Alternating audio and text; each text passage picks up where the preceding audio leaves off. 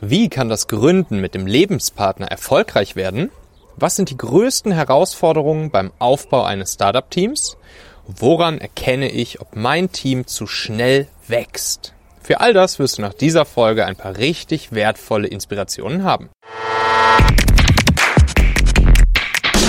Herzlich willkommen, meine Lieben, zum Talente-Podcast aus Hamburg. Beziehungsweise, um ehrlich zu sein, ich sitze hier gerade im schönen Rijeka in Kroatien auf der Terrasse mit Blick aufs Meer und äh, nehme die Folge hier draußen auf. Ich bin Michael Assauer und hier bekommst du ganz einfach umsetzbare Ideen und Inspirationen, die du dann sofort anwenden kannst, um mit jeder Folge noch einen kleinen Tick besser als Führungspersönlichkeit oder Unternehmer zu werden. Der Link dieser Folge hier, der ist talente.co slash 230 und wenn du jetzt im Laufe der Folge denkst, dass sie auch spannend, wertvoll oder hilfreich für eine andere Person in deinem Umfeld sein könnte, dann schnapp dir doch einfach den Link und sende ihn an diese Person.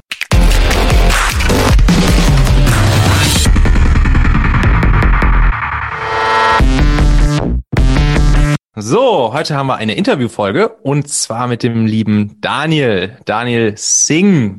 Ja, Daniel ist Gründer von Concrete Jungle einer Betonmanufaktur. Und ähm, ja, da wird er uns gleich noch ein bisschen mehr äh, zu erzählen, weil es ist ein richtig, richtig cooles und spannendes Businessmodell. Da will ich auf jeden Fall noch ein bisschen was zu erfahren, wie es überhaupt dazu kam. Äh, wir kennen uns jetzt schon so, würde ich sagen, Daniel, wahrscheinlich so rund seit anderthalb Jahren. Ähm, haben wir zum ersten Mal einfach gequatscht. Ähm, haben uns öfters mal ein bisschen über das Mitarbeiterthema ausgetauscht. Äh, mittlerweile ist Daniel auch in der Talentmagnet Akademie ähm, als Teilnehmer mit dabei, hat Performance Recruiting gelernt. Und äh, ja, Daniel, ich freue mich, dass, äh, dass du heute hier bei mir bist. Herzlich willkommen. Ja, danke. Also ich sag mal ganz sinngemäß Gute aus Frankfurt, weil muss ich ja muss die Frankfurter Flagge ein bisschen hochhalten. Äh, vielen Dank für die Einladung und äh, du hast schon so viel gesagt, da kann ich ja fast gar nichts mehr hinzufügen. Ja, super, dass du hier bist. Daniel, ihr sitzt ja in äh, Frankfurt in der Gewinnerstraße, ne? Ja, auf jeden Fall.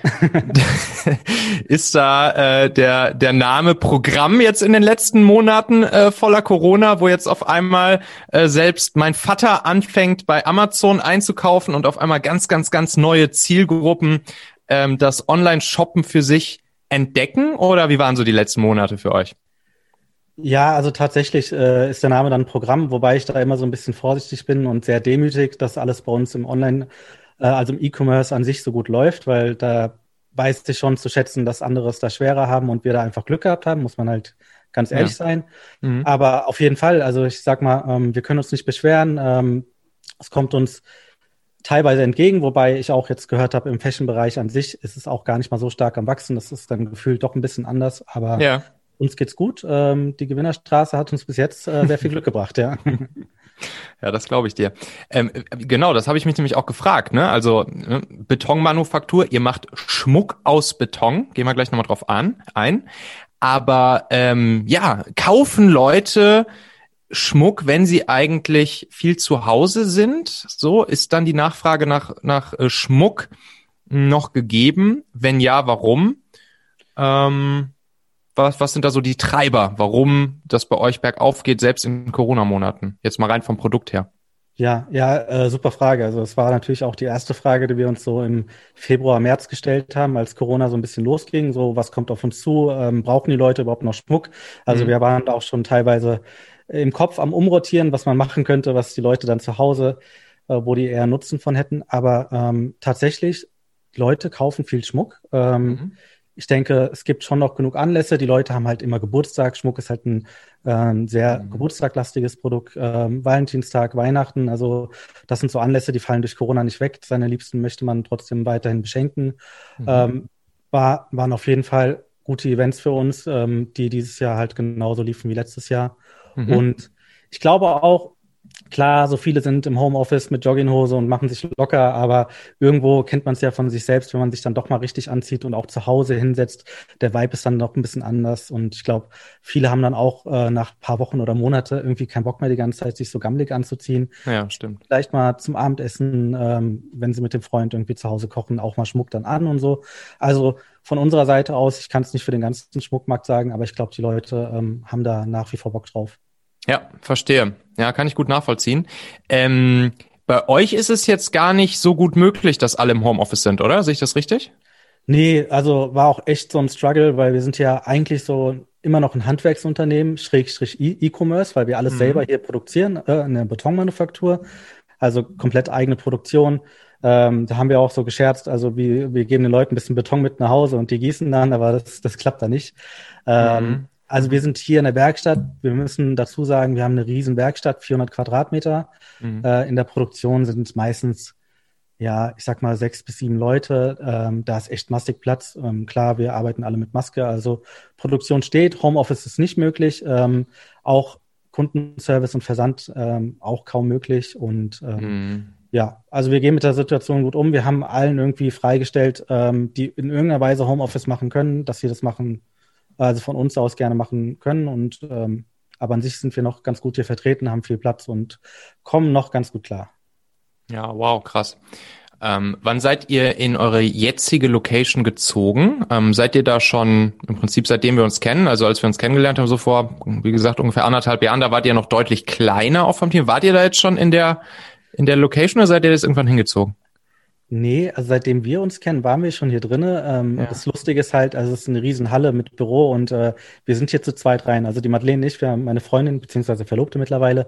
Äh, wir haben zusammen gegründet und äh, wir haben dann irgendwann diesen großen Schritt gemacht, äh, die Fläche hier anzumieten.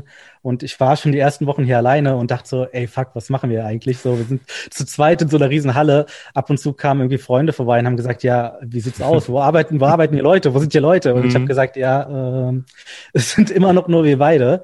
Aber ähm, innerhalb dieser Zeit, also vor zwei Jahren hier reingezogen, äh, mittlerweile sind wir poppenvoll, also mhm. ähm, teilweise bis zu 18, 19 Leute hier und ähm, oh. Haben jetzt auch schon den Mietvertrag für die nächste Fläche unterschrieben. Ähm, die ist dann 1200 Quadratmeter groß, ja. Wow, nicht schlecht. Das ist auch, das ist auch so ein, schon, schon so ein kleiner Hack auch, ne? Wenn man sich, wenn man sich das einfach gönnt, so eine riesen Location oder eben jetzt in eurem Fall eben eine, Halle oder auch jetzt irgendwie als andere, als andere Firma irgendwie eine riesen Office, was einfach geil ist, was vielleicht einfach noch nicht ausgefüllt wird, dann gibt man sich damit halt auch selbst ein gewisses Commitment, ne? Und ja. sagt sich halt, ey, okay, alles klar, dann habe ich jetzt hier nochmal die Aufgabe, dieses Ding hier auszufüllen und, und bis in den letzten Zentimeter zu nutzen, oder? Ja, äh, definitiv. Also der Druck ist halt ganz anders. Ähm, ähnlich, ähm, also wir sind auch bootstrapped, also finanziell war der Druck mhm. da auch maximal von Anfang an. Ähm, ist natürlich äh, was, womit man umgehen müssen kann, ja, aber mhm. es treibt dann auf jeden Fall meiner Meinung nach zu ähm, ja, außergewöhnlichen Leistungen dann teilweise, weil man einfach weiß, wenn es jetzt nicht klappt, dann ist man irgendwie broke oder dann mhm. ähm, ist halt irgendwie alles vorbei. Also mhm. zumindest was das aktuelle Business dann angeht. Ja. Wie war das denn damals mit, mit Madeleine und dir und eurem, euer, eurer Idee für Betonschmuck? Wie kam es dazu? Also wie kommt man auf die Idee, ähm, Schmuck aus Beton zu machen? Oh, okay, da muss ich jetzt versuchen, mich kurz zu halten, weil das ist eigentlich eine sehr lange Story. Also man kann halt sagen, ähm, Madeleine ist Innenarchitektin, ähm, hat ihr Diplom gemacht. Ähm, ich habe ihr ein bisschen bei der Materialcollage geholfen und da haben wir was aus Beton gegossen. Mhm. Und äh, es war totale Katastrophe. Ich fand es aber total geil. Ähm, habe bei mir im Keller zu Hause die Werkstatt umgebaut, habe mir Beton besorgt, habe YouTube-Videos geguckt, habe Tutorials mir reingezogen, bin auf Seminare gegangen, wie man halt so einen Hightech-Beton herstellt, wie, mhm. auch, wie man den auch aus der Architektur kennt. Mhm. Ähm, ja, und dann wurde irgendwie aus einem Hobby ähm, langsam irgendwie so ein Business. Also es fing dann an, dass Freunde angefragt haben. Wir haben halt ursprünglich halt Möbel gemacht und sowas. Also ich war halt, mhm. halt äh, ganz anders unterwegs und äh, die Madeleine kam dann irgendwann runter in den Keller und hat so gesagt, ey, was machst du da? Und ich sag so, ja, ey, ich habe so einen krassen Beton entwickelt. Schau dir mal an, ich habe hier eine Visitenkarte aus Beton, also ein zwei Millimeter Stärke, ja. Nice. Und die hat dann irgendwie gecheckt, so, okay, der ist irgendwie ein bisschen crazy, der hat sich da so reingefuchst und hat jetzt so einen krassen Beton entwickelt. Ähm, und hat dann selber ein bisschen probiert. Und Ende der Geschichte war, sie hat ein bisschen Schmuck für sich selbst gemacht.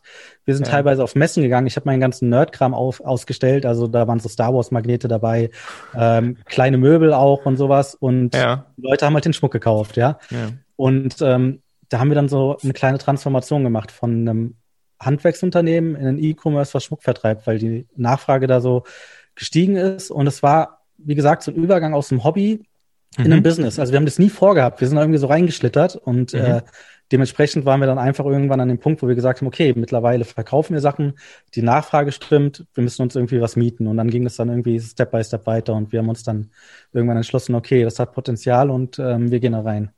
Mhm.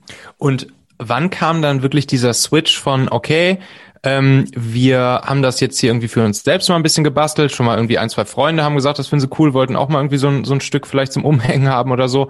Bist du dann wirklich gesagt, hey, lass doch jetzt mal einen Online-Shop draus machen und das auch an ganz fremde Menschen online verkaufen? Ähm, und wie bist du das initial angegangen, das dann zu vertreiben? Also hast du von Tag eins Online-Werbung geschaltet oder wie, wie bist du dann sozusagen, wie hast du Traffic auf die Seite in den Shop bekommen? Ja, äh, guter Punkt, wie fremde Leute darauf reagieren. Das kann ich auch nur jedem empfehlen, weil die Freunde sind sehr cheering. Die finden eigentlich in der Regel alles geil, was man macht. Man kennt so ein bisschen mhm. dieses DSDS-Syndrom, wenn dann Leute irgendwie davor singen und keiner hat immer gesagt, hey, ist eigentlich scheiße, was du da machst. Mhm. Äh, war dann wirklich auch so ein, ähm, ein Test ähm, zu irgendeinem Zeitpunkt, ich glaube, das war 2016 oder so, habe ich gesagt, lass mal auf so einen Designmarkt gehen, da unsere mhm. Sachen ausstellen und gucken, mhm. wie wirklich fremde Leute reagieren und ob die Leute das auch kaufen, weil, wie gesagt, Freunde sind halt äh, nicht der Gradmesser. Und dann sind wir auf so einen Designmarkt gegangen, ähm, haben die Sachen verkauft, der Schmuck kam sehr gut an und ähm, ja, und dann haben wir halt ähm, gesagt, okay, das hat Potenzial. Ich habe noch einen Gewerbeschein damals gemacht, wir haben es dann mhm. langsam aufgebaut. Ähm, der Schritt, wo wir dann wirklich gesagt haben, wir gehen jetzt all in, der liegt dann ein bisschen weiter vorne, aber das hat dann noch ein bisschen andere Prozesse so hinter sich mhm. gebracht. Weil wir am Anfang, wie gesagt, wir haben keine Ahnung gehabt, was wir machen. Wir haben alles gemacht, wir haben Möbel gemacht, wir haben äh, Untersetzer gemacht, wir haben äh, Visitenkarten gemacht, wir haben Auftragsarbeiten gemacht. Aber ich sag mal, der Moment, wo es, glaube ich, so Klick gemacht hat, war ähm, die Frankfurt School of Finance, also Riesen-Uni hier in Frankfurt, ähm, hat uns einen Auftrag gegeben für eine Riesenfliese, einfach für ihr Foyer. Mhm. Und äh, das war dann irgendwie so 2,50 Meter mal 2,50 Meter, konnte keiner produzieren. Wir haben gesagt, wir machen's. Ähm, haben dann diese Fliese produziert, die wurde dort verlegt und dann ähm, waren wir dort quasi, als das fertig verlegt war und haben uns das angeschaut und ich dachte, okay, das ist jetzt irgendwie so krasser Shit. Unsere Fliese ist da verewigt, wahrscheinlich für immer und halt äh, ein Highlight, was keiner hinbekommen hat, nur wir. Und ähm, das war dann schon so, glaube ich, ein, also so ein einschneidender Moment, wo ich gesagt habe, okay, wir müssen was draus machen und äh, mhm. die Entscheidung ist so im Kopf zumindest schon mal gefallen. Okay. Ja, und dann Online-Shop gemacht, die ersten Dinger da reingestellt und einfach ähm, per Performance-Marketing Traffic draufgelegt, oder?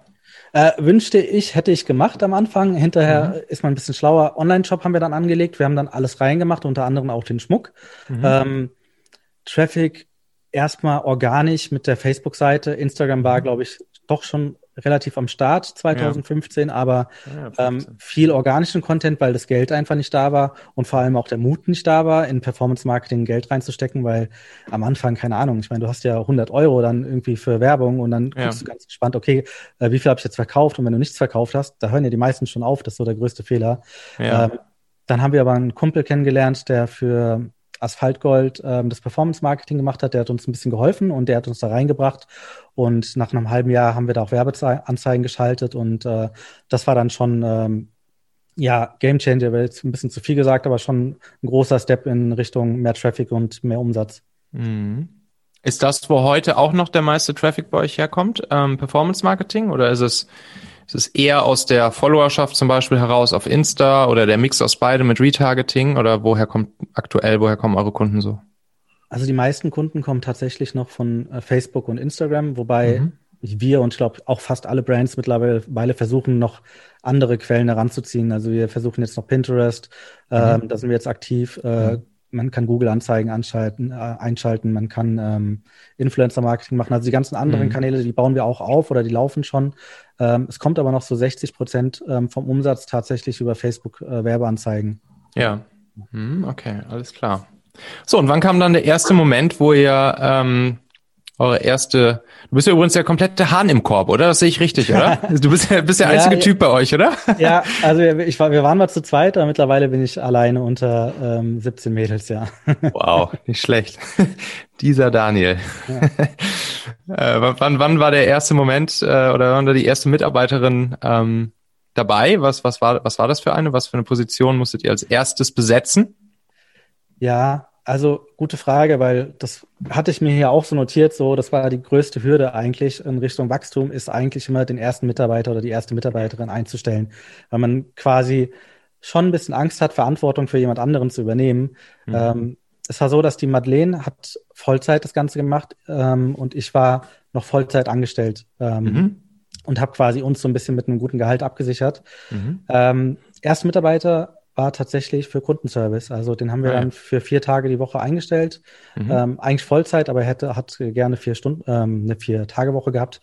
Ähm, das war dann die erste Entscheidung und die ist uns auch relativ schwer gefallen, aber die hat auch mhm. alles verändert, weil wenn man dann mhm. den Schritt mal gegangen ist, den ersten Klar. Mitarbeiter einzustellen, merkt man einfach, wie viel Fokus man wieder auf andere Sachen schieben kann, wenn man mhm. eine Sache mal komplett von sich weg hat. Ja. Ja, ja, ja. Wie lange ist das jetzt her? Ähm, das war Anfang 2000. Boah, ich bin so schlecht mittlerweile in, in, in so Sachen. Ich glaube Anfang 2019.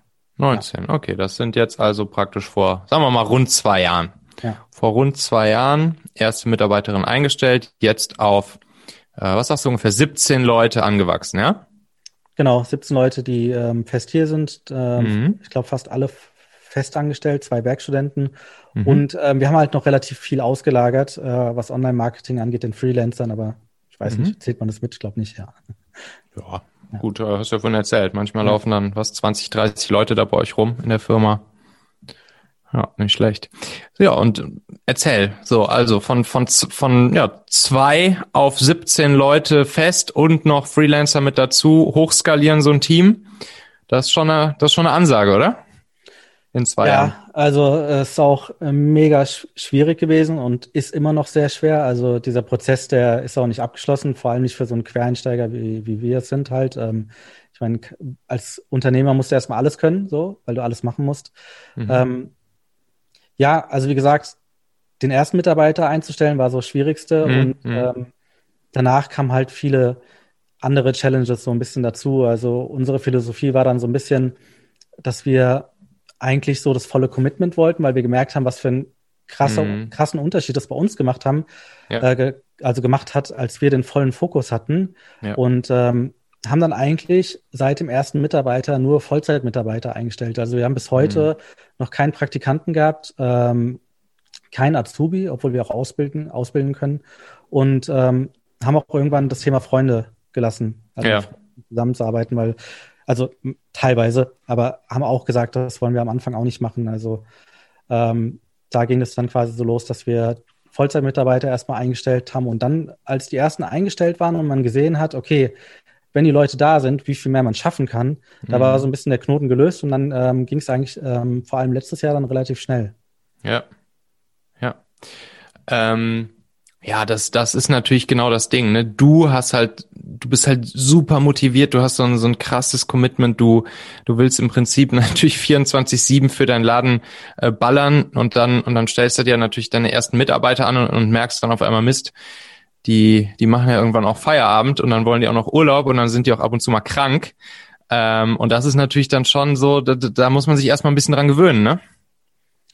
Ja, wobei ich denke, es hat doch so ein bisschen mit der Lebenserfahrung zu tun, weil ich bin jetzt ja auch nicht mehr so ganz der Jüngste, also beziehungsweise im reifen Alter, 37, ähm, dass ich schon einen Unterschied machen kann, auch als Unternehmer, mhm. also was für eine aus was für einer Sicht arbeitet ein Angestellter für mich mhm. und ähm, wie betrachte ich das Ganze selber und dass ich natürlich 24-7 hier durchpower äh, und das nicht von meinen Mitarbeitern erwarten kann, das war eigentlich von Anfang an klar. Mhm. Aber ich denke, wenn man da eine gute Absprache hat und trotzdem natürlich Mitarbeiter hat, die auch die extra Meile gehen, weil das ist in einem Startup, ein, äh, Startup einfach notwendig, ähm, da muss ich sagen, da haben wir eigentlich die wenigsten Probleme mit gehabt und mhm. ähm, ja, ich denke, wenn der Vibe gut ist, dann sind die Leute auch wenig krank. Also das ist halt mhm. halt auch so der Fall. Also, ja. wie, wie, wie kriegst du das, wie kriegst du das raus im Auswahlbewerbungsprozess, ob das jetzt potenziell Menschen sind, die bereit sind, die Extrameile zu gehen und die den Vibe auch ähm, ja, mit euch so weitertragen, wie er gerade bei euch ist? Also wenn ich ehrlich bin, gar nicht. Also mhm. es ist halt im Bewerbungsgespräch, ähm, klar, ich habe mich auch ähm, viel nach guten Fragen ähm, an guten Fragen orientiert und frag, wir fragen mittlerweile sehr viel äh, nach der Persönlichkeit ab und gar nicht mehr so sehr nach den Skills, um einfach herauszufinden, wie das Mindset so ist. Mhm. Aber ich habe schon Leute hier gehabt, ähm, da war das Bewerbungsgespräch so Bombe gewesen. Ich habe gesagt, okay, das ist jetzt echt eine Rakete, die stellen wir ein und dann ist es komplett anders verlaufen. Und ich habe auch Bewerbungsgespräche gehabt, wo ich gesagt habe, ich möchte die Person eigentlich nicht einstellen. Die Madeleine hat sich dann durchgesetzt und wir haben die Person eingestellt und die zählt mittlerweile ein, zu einem unserer besten Mitarbeiterinnen. Ja. Ähm, man sieht es in der Probezeit. Also ich denke, in der. Probezeit äh, muss man einfach gucken, dass man ähm, das gut strukturiert, die Ziele klar definiert, vor allem die Erwartungen auch austauscht. Also was mhm. erwartet man selber und was erwartet der Mitarbeiter. Und ähm, also vielleicht äh, kann man es vorher schon rausfinden. Ich persönlich muss sagen, Bewerbungsgespräche tue ich mich noch super schwer, da schon so viel in, in so einem künstlichen Szenario zu lesen an Charakter. Ähm, ja. Ist bei mir noch nicht so der Fall. Wie, wie machst du das in der, in der Probezeit, ähm, das Thema der Ziele und der Erwartungen ähm, vernünftig abzustecken, so dass beiden Seiten klar ist, äh, was Sache ist, was erwartet wird und ähm, ja, was eben auch passiert, wenn, äh, wenn sich herausstellt, dass die Ziele oder Erwartungen nicht eintreffen. Ja, also ist auch ein Prozess, der ist auf keinen Fall noch abgeschlossen. Da sind wir auch noch gerade am Ausarbeiten, ähm, mhm. das wirklich zu optimieren. Aber es ist erstmal super wichtig, dass Ziele da sind, weil die Mitarbeiter müssen wissen, in welche Richtung sie rudern müssen. Mhm. Und vor allem auch festlegen, was muss gemacht werden, damit ein guter Job quasi erledigt wird, weil das motiviert natürlich die Mitarbeiter auch, wenn sie wissen, okay, wenn ich irgendwie in der Produktion ähm, beim Gießen zum Beispiel von den Schmuckstücken, da gibt es auch äh, Techniken, wie man das dann schneller und besser machen kann. Ja. Wenn ich das, das mache, dann, dann sind, sind wir krass zufrieden und machen einen geilen Job. Das ist ein, super wichtig für den Mitarbeiter, erstmal diese mhm. Orientierung zu haben. Und das ähm, machst du einfach nur, indem du ihm das zeigst und sagst oder indem du ihm zum Beispiel eine Dokumentation gibst oder wie machst du das konkret? Wie bringst du das konkret auf die Straße? Ja, also ich denke, in der, in der ersten Woche ist halt erstmal super wichtig, ähm, zu strukturieren, ähm, für was ist der Mitarbeiter da, warum ist er wichtig für uns und wie mhm. hilft er dem Unternehmen. Ja. Und in, in, den weiteren Wochen ähm, stecken wir ab, okay, was erwarten wir in der Probezeit und was muss geschafft werden, was sind so die kleinen Mini-Ziele und äh, in welche Richtung soll es dann so nach einem Jahr geben. Also diesen Ausblick geben wir einfach immer. Und ähm, vor allem aber auch die Möglichkeit, dass wir permanent am Start sind, zu helfen, wenn irgendwo was hakt. Also wir sind ja daran interessiert, diese Person ähm, so gut wie möglich dabei zu unterstützen, dass sie ähm, einen guten Job macht für uns, aber auch selber happy ist, weil sie einfach einen guten Job macht. Und das, denke ich, äh, löst man am besten, indem man viel miteinander spricht, indem man die Ziele klar definiert, was ist, also was muss erreicht werden, dass der Job gut ist und dass man permanent das Angebot schafft, ähm, wenn es irgendwo hakt, dass man dann auf jeden Fall quasi in einem Mentoring oder in einem Training immer ähm, Zuspruch bei anderen findet oder auch Hilfe angeboten bekommt, dass das quasi am Anfang oder auch permanent immer der Fall ist. Ja. Wenn du sagst, viel miteinander sprechen und dann auch die Mini-Ziele definieren, wie oft machst du das? Also hast mir zum Beispiel im Vorgespräch äh, äh, erzählt, dass äh, du 16, 16 Feedback-Termine jetzt hattest, irgendwie die, die letzten Tage. Ja. Ähm, waren das dann genau solche Feedback-Termine und wie oft passiert das? Ähm, was gibt's da so für Abstufungen? Also ähm, wir machen Feedback-Gespräche mit allen Mitarbeitern alle drei Monate. Ja. Ähm, mal, mal länger, mal kürzer, je nachdem, was, was so auf dem Tisch liegt. Ähm, mhm. Klären einfach immer unsere Erwartungen ab, ähm, rudern wir alle noch in dieselbe Richtung, ähm, sind wir happy, ist der Mitarbeiter happy, mhm. ist super wichtig. Ich denke auch, wie gesagt, wir sind äh, mittlerweile, abgesehen von mir, nur Frauen im Team. Ja. Äh, ich finde, da kann man auch super reden. Die Frauen sind da ein bisschen offener und reflektierter als Männer teilweise. Ja. Äh, und das hilft uns einfach super, dass sich nichts anstaut, irgendwie mhm. an, an irgendwelchen Ungereimtheiten, die man eigentlich super easy lösen könnte. Deswegen Kommunikation sowieso wichtig, nicht nur im Job, sondern auch in allen Beziehungen an sich. Mhm. Ähm, ja, also das machen wir mit mit normalen Mitarbeitern alle drei Monate. Ähm, mit ähm, neuen Mitarbeitern machen wir es, je nachdem, wie lange die Probezeit ist. Wenn die Probezeit ähm, sechs Monate ist, auch dann in drei Monatstakt. Mhm. Wenn die Probezeit nur drei Monate ist, machen wir es dann nach einem Monat schon. Mhm. Ja. Macht ihr das immer zu zweit, Madeleine und du dann mit dem jeweiligen Mitarbeiter, mit der Mitarbeiterin oder ähm, ja. nur einer von euch oder wie läuft das? Nee, also ähm, jetzt zum Beispiel aktuell ist Marlene zum Beispiel krank, ähm, hätten noch zwei Gespräche offen, ähm, mhm. verschieben wir dann auch, weil das einfach super wichtig ist, dass ähm, wir beide da unseren, unseren Input geben. Wir sind eigentlich von der Führung, ähm, machen wir eigentlich alles gemeinsam und ähm, das, mhm. das ist dann schon wichtig, auch mir und ihr natürlich ja. auch. Apropos, mit der Partnerin gründen, Würdest du es nochmal machen? jetzt also, mal so ganz, mal so, mal so generell jetzt. äh, generell mit Madeleine ja. Mhm. Wobei ich auch sagen muss, ähm, wir hatten vor allem durch die Gründung uns fast schon getrennt, also beziehungsweise oh. waren auch, wir waren einen halben Tag getrennt. Äh, oh. Die Durch die Gründung würdest du wirklich sagen, ja? Nur, nur wegen der Gründung. Ah, also okay, wirklich, krass. Also das, was man am Anfang durchmacht oder was wir durchgemacht haben, aber ich denke, das machen einige durch, mhm. das bringt einen so an die Grenzen. Und ähm, das große Problem ist ja, wenn du, wenn es halt auf der Arbeit kracht, du kannst ja nicht dann abends den Schalter ja, ja. hey, jetzt, jetzt sind wir wieder ein Pärchen. Nee, du bist halt sauer wegen, äh, mhm. also weil mittags was vorgefallen ist.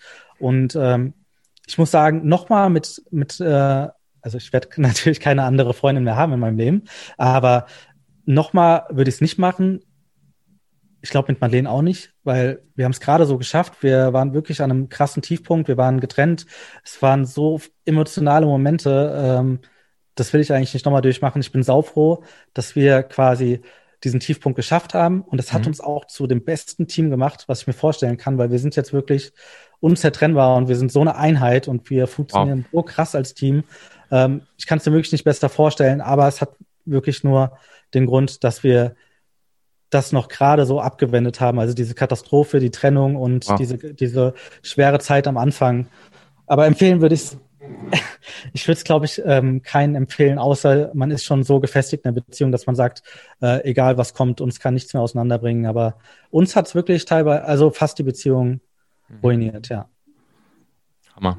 Dank, Dankeschön für, fürs Teilen, Daniel. Das ist wirklich, ja, das ist. Ja, gerne. Ja. Und die wichtigste Frage natürlich, was habt ihr danach getan, um zu diesem geilen Team zu werden? Was ist dann passiert? Was, welche, welche Wege habt ihr eingeschlagen? Habt ihr überhaupt aktiv was getan? Wenn ja, was? Wie habt ihr es dann hinbekommen? Ähm, aktiv auf jeden Fall schon. Ähm, wir haben natürlich sehr nach ähm, Personality, Charakter eingestellt, Mindset, also versucht zumindest, ähm, for Skills, weil das war mir schon ähm, klar, man hört es überall, dass ähm, die Skills, die, die, die fachlichen Fähigkeiten, die kann man einem beibringen. Jemanden, der Ich, ich meine jetzt erstmal bei euch beiden. Also, ähm, weißt du? Ach so. Okay. nach eurem, nach eurem Tiefpunkt, ihr beiden, äh, Madeleine und du, was hat euch jetzt zu dem perfekten Gründerteam gemacht? Ah, okay. Ah, verstehe. Ähm, also erstmal gemeinsam diesen Tiefpunkt erlebt zu haben, diese Erfahrung, ähm, ja. ist natürlich schon mal ein einschneidendes Erlebnis, was an sich zusammenschweißt. Ja. Ähm, die ganzen Fehler gemacht zu haben in der Kommunikation und einfach zu wissen, krass natürlich drüber gesprochen zu haben. Also wir haben natürlich dann auch tagelang erstmal gesprochen, mhm. zu wissen, ähm, wie muss man einander nehmen, damit das alles funktioniert. Ähm, das war dann einfach, ähm, dadurch, dass wir die ganze Scheiße quasi schon erlebt haben, wussten wir, was mhm. Man nicht mehr machen muss, damit der, der Partner quasi ähm, noch dieselbe Sprache spricht. Und ähm, ja, ich denke, viel Reden auch in dem Fall hat uns danach äh, zu diesem Team gemacht, aber natürlich auch vor allem das Erlebnis und ähm, dass wir immer wieder Sachen direkt aufgelöst haben. Also wir haben uns mhm. dann natürlich auch noch ähm, teilweise krass hier in der Firma gestritten, auch von Mitarbeitern noch, mhm. äh, die Phase danach, aber mhm wir waren dann immer so, okay, lass drüber reden, auch wenn wir gerade total sauer aufeinander waren und haben es dann irgendwie aufgeklärt, weil ich meine, im Endeffekt, wir haben denselben Traum, wir haben dasselbe Ziel. Es gibt ja. eigentlich keinen Grund, nicht in dieselbe Richtung zu gehen. Und mhm. äh, wenn man sich dessen bewusst wird und eigentlich auch sagt, okay, ich bin jetzt nur aufgrund von geschäftlichen Sachen sauer und nicht persönlich auf dich, weil das ja das Problem halt in der Beziehung, wie gesagt. Ähm, das hat eigentlich dazu geführt, ähm, dass wir das mittlerweile trennen können und Sachen direkt auflösen und ähm, super eingespielt sind einfach. Ja, verstehe. Das ist, ein, das ist ein wertvoller Satz, den du gerade gesagt hast. Es gibt eigentlich keinen Grund, nicht in dieselbe Richtung zu marschieren. Ja. Das ist, ähm, das ist halt auch ein krasses Mindset-Ding dann, ne? Wenn, wenn, wenn man sich das dann einfach wieder vergegenwärtigt, ähm, das gibt wahrscheinlich in so einem Moment dann auch nochmal Stärke, ne? Ja, definitiv. Auf jeden Fall, weil eigentlich man möchte ja dasselbe. Also äh, ist dann wieder, sind wieder die simplen Sachen, die einen irgendwie da ein bisschen runterholen. Ja. Ja. Dankeschön. Alright, ja, dann kommen wir zum, zum Recruiting-Thema. Ähm, du hast ja jetzt die, die Talentmagnet Akademie ähm, mitgemacht, warst in der tatsächlich ja praktisch als mit, mit unter den allerersten 13, äh, 13 Leuten mit dabei und warst ja sogar auch der allererste, der eine Position besetzt hat bei euch. ja, ja. Äh, aus dieser geil. Runde. Das, das war auch eine Service-Mitarbeiterin, oder? Customer Service, oder? Genau, für den Kundenservice. Ah ja. Ja, siehst du? Und, und ich meine, du warst ja vorher schon, du warst ja Performance-Marketing-Profi, ne? Ja, Deshalb Profis. haben wir uns ja auch noch Ja, Profi ist ein bisschen zu viel gesagt, aber klar, ich habe am Anfang ähm, das Performance Marketing selbst gemacht, äh, ja. war schon auf einem ganz guten Level. Mittlerweile bist natürlich mein Wissen veraltet, aber ähm, ich habe da einen ganz guten, äh, eine ganz gute Basis gehabt, um dann das zu verknüpfen. Also euer Talentmagnetsystem basiert ja auf Performance Marketing, mhm. was ich halt, wo ich halt sehr sicher bin. Und ähm, das Geile war halt, klar, ich war halt bei dir im Kurs und als ich dann irgendwie das Ganze ein bisschen gerafft habe und ähm, gesehen habe, wie man es umsetzt, ähm, bin ich halt einer, ich will dann direkt machen. Und das war, ja, glaube ich, auch der Grund, warum ich als erste hier als erster jemanden eingestellt habe, weil ich habe dann direkt die Werbeanzeigen aufgesetzt, ich habe direkt alles in unsere CI gepackt, ich habe äh, Madeleine noch dazu geholt und dann haben wir direkt Gas gegeben und äh, ich glaube echt, ich glaube eine Woche später ja. ähm, hatten wir die Vanessa, die mittlerweile bei uns arbeitet, hatten wir die Bewerbung auf dem Tisch und ähm, ja, ich glaube zwei Wochen später eingestellt. Also äh, war ziemlich geil. Das, das ist schon cool. Ich glaube, du hattest irgendwie sowas um die was waren das dann, 80 Euro Werbebudget oder sowas ausgegeben ja. und hattest irgendwie am Ende so, glaube ich, so drei Bewerberinnen oder so, wo du gesagt hast, die waren irgendwie dann alle, alle sehr vernünftig und hättest im Prinzip, konntest dich gar nicht so richtig entscheiden, ne? Ja, ja, das war, wie gesagt, ganz cool. Äh, dadurch, dass ich da mit, mit Performance Marketing ähm, schon weiß, was ungefähr läuft, habe ich halt äh, so eine Native-Ad gemacht. Native-Ads sind immer so mit dem Handy aus der Hüfte geschossen, mit einer Person vor der Kamera, ganz sympathisch. Hey, wir sind ein junges Startup, Concrete Jungle, hat die Madeleine dann gemacht. Und ähm, wir sind auf der Suche nach neuen Mitarbeitern. Also wirklich kurz und knackig. Wir wissen aus äh, der Werbung, dass es die Leute mega anspricht, weil es hat nicht diesen Werbecharakter einfach. Äh, ja. Es wirkt wie eine normale Story, die von irgendeinem User ist. Und ähm, das habe ich dann quasi mit eurem System gekoppelt und ähm, hat halt so ihren äh, CPMs und CTR ähm, Zahlen geführt und äh, für wenig Budgets krass viel Bewerber gehabt, ja. Das ist echt crazy. Das ist echt richtig. Naja, und das, das Video, ähm, ne, was, was Madeleine da gemacht hat, beziehungsweise was du von ihr wahrscheinlich gemacht hast, wo sie dann stand und so im Prinzip ja, ja nur in, in paar Sekunden gesagt hat, hey, hier irgendwie aus der aus der Concrete Jungle ähm, äh, Produktionshalle hier. Wir suchen die und die Leute. Ähm, cool hier bei uns. Swipe mal ab. Und ähm, ja, das ist natürlich auch einfach ein super cooles, reales, einfaches, simples, aber trotzdem super wirkungsvolles Video. Ne? Und das macht's am Ende halt aus. Ähm, wenn nichts dagegen hast, würde ich es einfach mal in den in den Show Notes verlinken, dieses Video. Gerne. Ja. Und äh, dann können die Leute draufklicken und sich das mal angucken. Dauert auch nur, ich glaube, 15 Sekunden oder so. Genau. Äh, richtig, richtig Story, cooles Video. Story kann nur 15 Sekunden gehen. Ja, genau. Magische mhm. Zahl. Jo. Ja, mein Junge, sehr cool. Ähm, ja, und sag mal, was, was sind denn jetzt so Sachen, wenn du jetzt mal zurückblickst auf die letzten, auf die letzten, ja, zwei Jahre des Teamaufbaus, des Größerwerdens, der Skalierung bei euch im Team, in der Firma? Ähm, was sind denn so Sachen, wo du wirklich auch mal sagst, ja, damit bist du vielleicht auch mal auf die Schnauze gefallen, richtig auf die Nase gefallen, hast einen Fuck-up erlebt. Das wird dir so nicht nochmal passieren. Gibt's da irgendwas? Äh, ja, also lass mich kurz überlegen. Ja. Alle Zeit der Welt. Ja, ich denke, ähm, eine Sache war, dass wir zu viel Mitarbeiter, also für uns persönlich, auf einmal eingestellt haben, ohne die Strukturen äh, schon aufgebaut zu haben, dass wir wirklich mhm. Mitarbeiter teilweise hier hatten, die so ein bisschen in der Luft hingen und äh, mhm.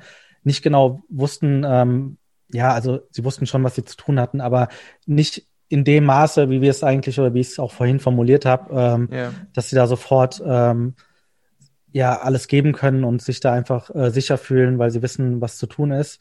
Ähm, das würde ich jetzt aktuell nicht mehr so machen, wenn ich es nicht so handeln kann, weil ähm, es ist halt schon so, wenn du Strukturen komplett neu aufbaust. Also sagen wir jetzt, was war, was ein gutes Beispiel?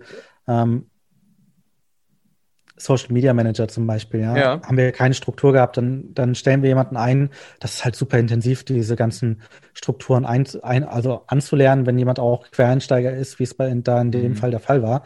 Ähm, ich möchte also meinen Mitarbeitern gerne mehr Zeit widmen, eine bessere Struktur widmen und ich würde sagen, das war ein Fehler, als wir, also als wir zehn Leute innerhalb von zwei Monaten oder so eingestellt haben, hat das schon drunter gelitten und ähm, die Qualität hat drunter gelitten und auch ähm, ja, also der ganze Team-Vibe war dann auch ein bisschen hektisch, weil natürlich mhm. keine Struktur und keine Ruhe drin war.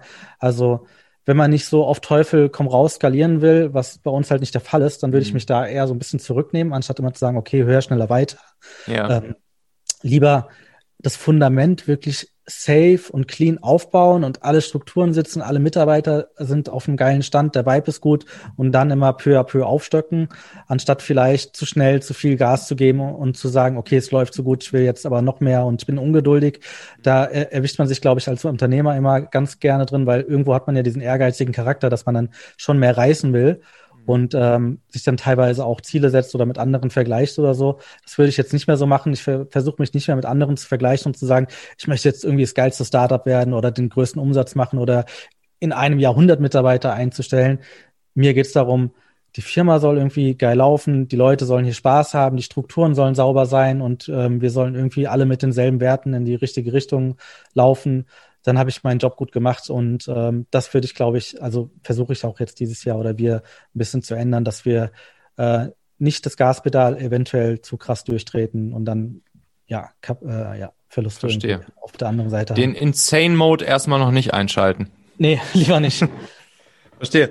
Ähm, und wenn jetzt sagst, da, das, das war dann so, dass, dass zunächst erstmal so ein bisschen die Strukturen, vielleicht auch die Prozesse etc. gefehlt haben und ihr das dann noch hingebogen habt, hast du irgendwas, ähm, was Strukturen angeht, die du dann vielleicht eingezogen hast oder auch Dinge, ähm, Tools etc., mit denen ihr so täglich jetzt arbeitet bei euch in der Firma, von denen du sagst, die hatten irgendwie einen besonderen Impact, die haben besonders dazu geführt, dass ähm, das wieder alles in geordnetere Bahnen gekommen ist? Ja, also an sich Ziele äh, natürlich super wichtig, aber auch wie man die Ziele angeht. Ähm, ich würde sagen, also Fokus ist halt ein Riesenthema, ähm, da auch so ein bisschen ähm, Bezug nehmend auf ähm, dem Buch uh, The One Thing, ist halt eines mhm. meiner Lieblingsbücher, ähm, dass man wirklich ähm, allen klar macht, was ist der Fokus, was ist ähm, gerade das Wichtigste und was löst eventuell ganz viele Probleme auf einmal, ja. Okay. Und das ist so mhm. eine Sache, die versuche ich mir immer selber zu stellen. Was ist gerade wirklich so der größte Hebel, an dem ich äh, quasi ziehen kann, ähm, damit es weitergeht oder damit es besser läuft? Das versuchen wir mit den Mitarbeitern halt immer, immer zu machen, dass wir wirklich uns auch diese Fokusfrage oft stellen, auch in, nice. in vor allem bei großen Problemen so, okay, runterkommen, wie kriegen wir das jetzt hin und was ist quasi die eine Sache, die vielleicht ganz viel lösen kann. Mhm. Ähm, OKR-System auch in einem kleinen Maße. Äh, ich finde es ganz cool, aber es ist für ein Handwerksunternehmen beziehungsweise E-Commerce ist es nicht so 100 Prozent mein Ding. Aber das ist natürlich auch nochmal gut, wenn man äh, weiß, wie viel Prozent vom Ziel hat man erreicht. Kann man ja. sich ein großes Ziel in kleine Ziele erstmal aufteilen. Mhm. Das ist auf jeden Fall eine Sache, die wir auch mal machen. So diese Käsescheiben-Taktik, dass man ein großes Stück mhm. Käse erstmal klein schneidet und dann irgendwann merkt, okay, ich habe es geschafft. Ähm, mhm. Das sind so Sachen, die haben ziemlich geholfen und ähm, vor allem auch, wenn es dann bei Zahlen irgendwann ist, ähm, in der Produktion zum Beispiel, man gibt ein Produktionsziel ähm, vor und sagt, okay, ihr müsst jetzt 25.000 Paar Ohrstecker produzieren. Das mhm. ist natürlich für Leute, die äh, ja. neu im Unternehmen sind und vor allem bei uns, bei uns sind halt alle neu, ja. eine abstrakte Zahl. Keiner kann damit ja. was anfangen. So äh, kann man das irgendwie in zwei Monaten schaffen, kann man das in einem Jahr schaffen, kann man das in zwei Wochen schaffen, weiß ja keiner. Da irgendwie auch ähm, die Stütze zu geben und zu sagen, okay, so und so gehen wir daran und den Plan einfach zusammen aufstellen. Und der Plan muss halt stehen für dieses Ziel. Wie kommt man da hin? Und mhm. da ähm, natürlich meistens auch ein bisschen vom Ende her zurückgedacht, irgendwie, okay, 25.000 Ohrstecker, äh, wie schaffen wir das, in wie vielen Wochen, wie viele Leute brauchen wir, wie viele Formen brauchen wir ähm, und die ganzen Kram dann ein bisschen zurückdenken und das, denke ich, hat sehr geholfen, weil das war so in Produktion der größte Fuck-up in Kombination mit zu viel mhm. Leuten eingestellt, zu schlecht eingearbeitet, äh, zu wenig Strukturen gegeben. Mhm. Haben wir nämlich äh, ein Ziel rausgehauen, nicht ganz so banal wie jetzt, aber mhm. Zu wenig Stütze gegeben, um das zu erreichen. Und dann sind wir noch ganz schön in den Schwitzen gekommen. War das ein, ein Ziel fürs gesamte Team dann, oder? Es war ein Ziel fürs gesamte Produktionsteam und äh, ja. das war einfach die, ähm, die Menge an äh, Produkten, die wir für das Weihnachtsgeschäft produzieren mussten. Okay. Und da sind wir ganz schön ins äh, Schwitzen gekommen, haben es noch geschafft, aber da habe ich gemerkt, äh, da haben wir es äh, verkackt einfach. Okay, mhm. weil das, weil es zu, zu wenig greifbar praktikabel war, das Ziel, ja, oder? Ja, also es war, es war zu abstrakt und ähm, ja. du weißt ja, du weißt halt selbst, äh, wenn man ein Ziel nicht versteht, dann kann man auch nicht dran glauben und wenn man an ein Ziel nicht glaubt, dann, dann erreicht man es auf jeden Fall nicht und äh, das ist irgendwie so das, was ich gemerkt habe. Okay, man muss da ähm, viel mehr äh, den Gameplan und die Strategie irgendwie auch mitgeben ja. und ganz genau sagen, hey, äh, das ist ein krasses Ziel, aber wir schaffen es aus den und den Gründen, weil wir das so und so machen. Und ähm, ja, das denke ich, ähm, verändert einiges. Cool. Mhm. Ähm, du hattest mir zwischendurch mal erzählt, dass ihr an dem Thema eures Team Code of Conduct äh, dran wart. Ja. Ähm, habt ihr das mittlerweile schon sozusagen äh, in die Praxis eingeführt oder seid ihr da noch dran? Nee, äh, haben wir tatsächlich ähm, zum Jahreswechsel eingeführt. Ähm, ja. Ist ja eine Sache, muss ich auch sagen, ähm, inspiriert durch dein Buch, ähm, Mitarbeitermagnet. Mhm. Ähm, wo ich mir ähm, dann, also wo mir auch einfach klar wurde, wie wichtig es ist, dass man natürlich dieselben Werte hat, aber mhm. ich immer wieder gemerkt habe, so wenn die Leute so dazukommen, ähm, die sind natürlich nicht bei jedem Gespräch dabei und wissen nicht, okay, was ist Madeleine und mir wichtig oder was ist im Team wichtig und es einfach super wichtig ist, dass man das mal verschriftlicht hat und dass man das den neuen Mitarbeitern gibt. Also wir machen es mittlerweile wirklich, also wir nennen es halt Verhaltenskodex. Mhm, ähm, cool. Was sind unsere Werte? Ähm, dass man das am bei der Vertragsunterschrift ähm, direkt dem Mitarbeiter mitgibt und der kann das dann schon mal sehen, okay, ah, es ist wichtig, dass man wirklich in wichtigen Phasen Gas gibt, dass man irgendwie auch über den Tellerrand hinausschaut und irgendwie nicht äh, um fünf Uhr den Stift fallen lässt. Das sind halt Sachen, die gehen zum Beispiel im Startup nicht. Und ähm, äh, das haben wir zum Jahreswechsel in einem großen Meeting ähm, eingeführt im Team. Wir mhm. sind es gemeinsam durchgegangen, wir haben das vorgelesen, wir sind äh, die Kernessenzen von den einzelnen Punkten ähm, gemeinsam durchgegangen und haben auch gesagt, wir wollen nicht, dass das irgendwie im Regal oder irgendwo verstaubt, sondern auch, das war dann die Teamaufgabe so ein bisschen, ähm, das immer wieder äh, in die Gegenwart holen und uns quasi abzugleichen. Mhm. Haben wir alle, vertreten wir alle noch die Werte? Gab es Situationen, wo wir uns so verhalten haben? Gibt es äh, Situationen, wo wir zum Beispiel die Kommunikation nicht eingehalten haben oder wo wir andere Werte irgendwie äh, wo wir ein bisschen von abgekommen sind und was können wir da tun, um wieder in die richtige Richtung zu kommen. Das war auf jeden Fall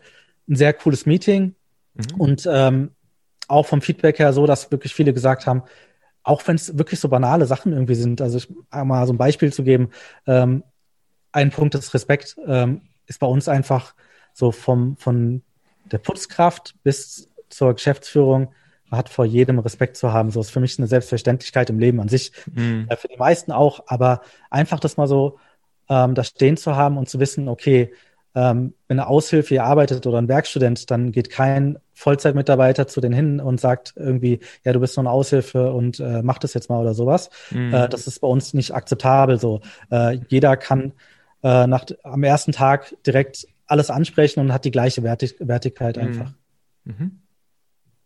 Kriegen die Leute das schon während des Bewerbungsauswahlprozesses vor der Vertragsunterschrift oder dann danach sozusagen? ähm, praktisch gemeinsam mit dem Arbeitsvertrag sozusagen? Also wir geben das mit dem Arbeitsvertrag zusammen mit und mhm. sagen auch, ähm, dass das auf jeden Fall auch äh, notwendig ist, um hier anzufangen, dass man mhm. äh, die Werte abgleicht und das dann auch verbindlich unterschreibt, dass mhm. man äh, wirklich auch ähm, das Ganze sich verinnerlicht und auch sagt, ich bin d'accord und ich äh, habe da Bock drauf und das ist, sind genau meine Werte und ähm, mhm. dann kriegen wir quasi den Arbeitsvertrag mit diesen Werten zurück und ähm, ja, versuchen es dann, wie gesagt, jetzt in Zukunft auch immer wieder ins Gedächtnis zu rufen. Cool. Ich finde übrigens dieses Thema der, der Werte, das macht sich bei euch an allen Ecken und Enden bemerkbar. Also ich weiß ja, ich, ich weiß noch, wie, wie wir zum ersten Mal gesprochen haben und, und du mir auch erzählt hast, dass das einfach so ein massiv wichtiges Thema bei euch, die ihr im Prinzip ja eine Art Familienunternehmen seid, ähm, wie wichtig das ist, wie, wie picky ihr da seid. Ähm, man merkt es bei eurem Produkt. Ähm, letztens hast du erzählt, ähm, wie wichtig es ist, dass, dass, dass die Produkte halt richtig so verpackt werden, wie es halt sein muss und ihr das gar nicht auslagern könnt, allein nur die Pakete zu schnüren und halt die Dinge so in die Pakete reinzulegen, äh, wie es eben notwendig ist. Man sieht's, finde ich, wenn man äh, bei euch sich im, im Online-Shop auf der Webseite rumtreibt. Natürlich, wenn man sich eure Produkte selbst anguckt, etc. Ähm, bei den Performance-Recruiting-Kampagnen, die du geschaltet hast. Ähm, und so weiter und so fort. Also ich finde so dieses, dieses Wertegetriebene und auch die, diese starke Liebe zum Detail, die ihr dann alles reinsteckt, ähm, die macht sich an super vielen Stellen bemerkbar und die spürt man richtig. Die spürt man aus dem Computerbildschirm heraus. Also das ist, das ist wirklich, das ist mir jetzt schon mehrfach aufgefallen, immer wenn ich mir, wenn ich mir das so angucke, was ihr da so macht. Okay, mega. Ja, danke erstmal fürs Kompliment. Also es ist cool zu hören, wenn es auch so rüberkommt. Mhm. Ähm, ist aber im Grunde auch so. Also wie gesagt, unsere innere Motivation ist halt, ähm, mit besonderen Produkten irgendwie zu überraschen und die Leute zu flashen. Also mhm. sei es jetzt mit Schmuck oder in Zukunft vielleicht auch mit anderen Sachen. Aber das ist quasi so unser Erfolgserlebnis, wenn die Kunden irgendwie das Paket aufmachen und denken, alter, krasse Scheiß, irgendwie, was ist, was geht denn hier ab? So vom Packaging schon her. Mhm. Und, äh, also es sind ja immer so die kleinen Details, die einen irgendwie flächen, ja. so, ähm, die man dann findet und merkt, okay, das macht eigentlich gar keinen Sinn, dass man sowas macht, aber die machen es einfach. Und ja. äh, das sind so Sachen, damit überraschen wir gern und ähm, da sind wir auch sehr hinterher, dass wirklich ähm, die Liebe zum Detail halt ähm, überall zum Tragen kommt und das macht uns halt auch irgendwie Bock. Also wir, wir sind auch nie fertig mit unserem Produkt. Mhm. Wir, rennen heute noch durch die Manufaktur und überlegen, wie können wir Sachen einfach noch besser machen. Wir haben mhm. Produkte, mhm. die laufen so geil, da muss man eigentlich Okay, ups, das war die Wasserflasche. ähm, wir haben Produkte, die laufen so geil, da würde keiner mehr weiter optimieren, aber wir mhm. sagen, okay, aber wenn man das macht, dann könnte es noch geiler werden. Und das ist irgendwie so, das treibt uns an, so die Sachen immer noch, noch besser zu machen. Und äh, das gibt dann irgendwie so die Freude, dann zu sehen, wenn die Leute dann auch das in Bewertung schreiben, ähm, auch hier in der Manufaktur sind. Und ähm, ja, das ist irgendwie so, da, da holen wir uns unsere Energie draus, so das, das Geflechte in den Augen der Leute zu sehen, wenn, wenn sie unsere Produkte haben oder ey, idealerweise, wenn du sagst, auf der Webseite oder durch andere Sachen kommt das mhm. auch schon rüber, äh, umso besser, ja. Das weckt halt Emotionen, ne? Ja. Und du kannst Menschen halt durch, durch nichts anderes besser ähm, aktivieren und in unserem Fall hier im Optimalfall ja positiv aktivieren und mit positiven Emotionen aufladen, äh, als eben durch diese kleinen, unerwarteten Dinge, ähm, die sie dann überraschen und damit eben genau diese Emotionen wecken. Ne? Und das ist halt, das ist halt einfach dieser super, super wertvolle und wichtige Effekt an der ganzen Geschichte. Ja, also muss ich auch sagen, äh, habe ich äh, vor allem auch aus meinem alten Job mitgenommen. Ich habe ja eine Zeit lang, also ich glauben, aber ich habe äh, Bentleys verkauft und ähm, es war auch immer so geil. Also wenn dann, äh, ich hab, ich hab, bin kein Autoverkäufer, ja, ich bin da irgendwie so reingerutscht, äh, frag mich jetzt nicht wie, es wird mhm. den Rahmen sprengen, aber ich saß da äh, als äh, Lehramtsstudent und habe dann auf einmal Bentleys verkauft und äh, die haben irgendwie gemerkt, ich mache das ganz anders und ich bin kein Autoverkäufer, aber irgendwie funktioniert's und ich saß irgendwie da und äh, dann saßen irgendwie Leute vor mir und sagen so, ja, Herr Hessing, warum soll ich, aber warum soll ich mir ein Bentley kaufen? Ähm, das macht doch ähm, also der ist ja viel zu teuer oder ich weiß nicht, die wollten es dann so rational mhm. argumentieren und dann habe ich gesagt, ja, also ich bin ganz ehrlich zu Ihnen, es macht, es gibt keinen vernünftigen Grund, sich ein Bentley zu kaufen.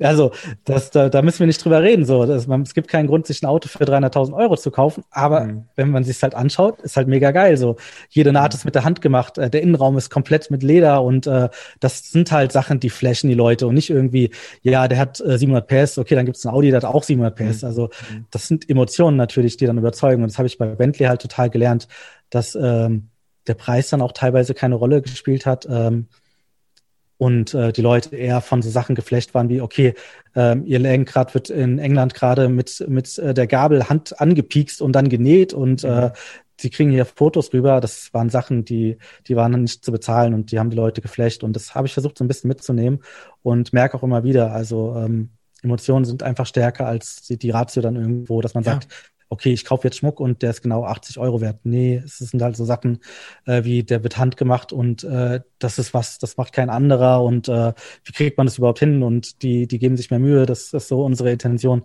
dass das mhm. rüberkommt. Mm. Ja. Mm.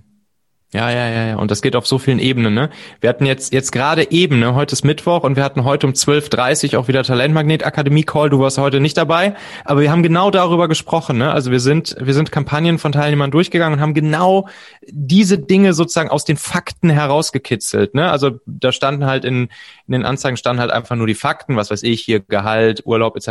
Aber ne, wirklich dann nicht nur mit, mit diesen, mit diesen, ja, Merkmalen, sondern halt mit den Vorteilen zu arbeiten, mit den Emotionen, mit den, mit den Dingen, die daraus entspringen für die Menschen, so, ne? Und, und das ist, das kann man halt an so vielen verschiedenen Ebenen anwenden.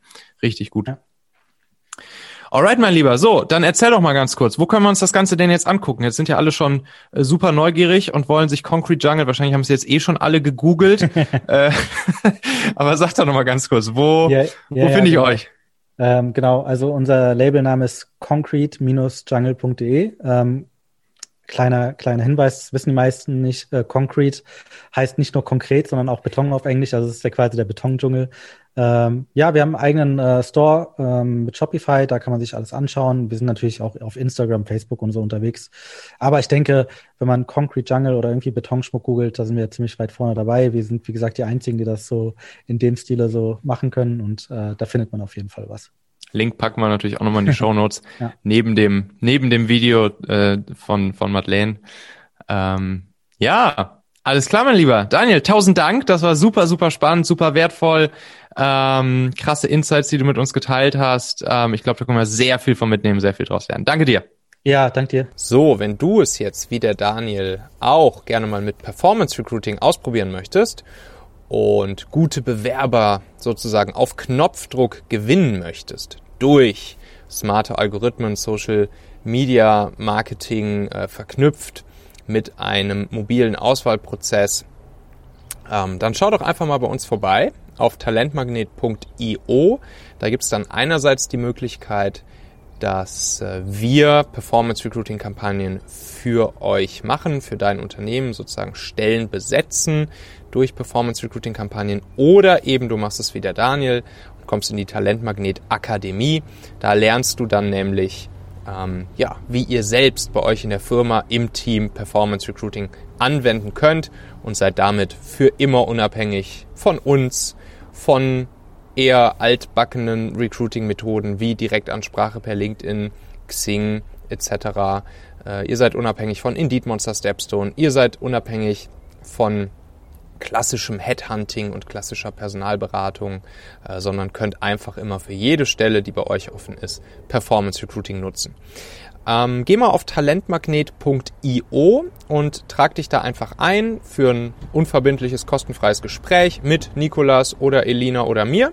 Und dann können wir einmal gemeinsam in wenigen Minuten herausfinden, ob Performance Recruiting etwas für dich und die offenen Stellen in deiner Firma ist.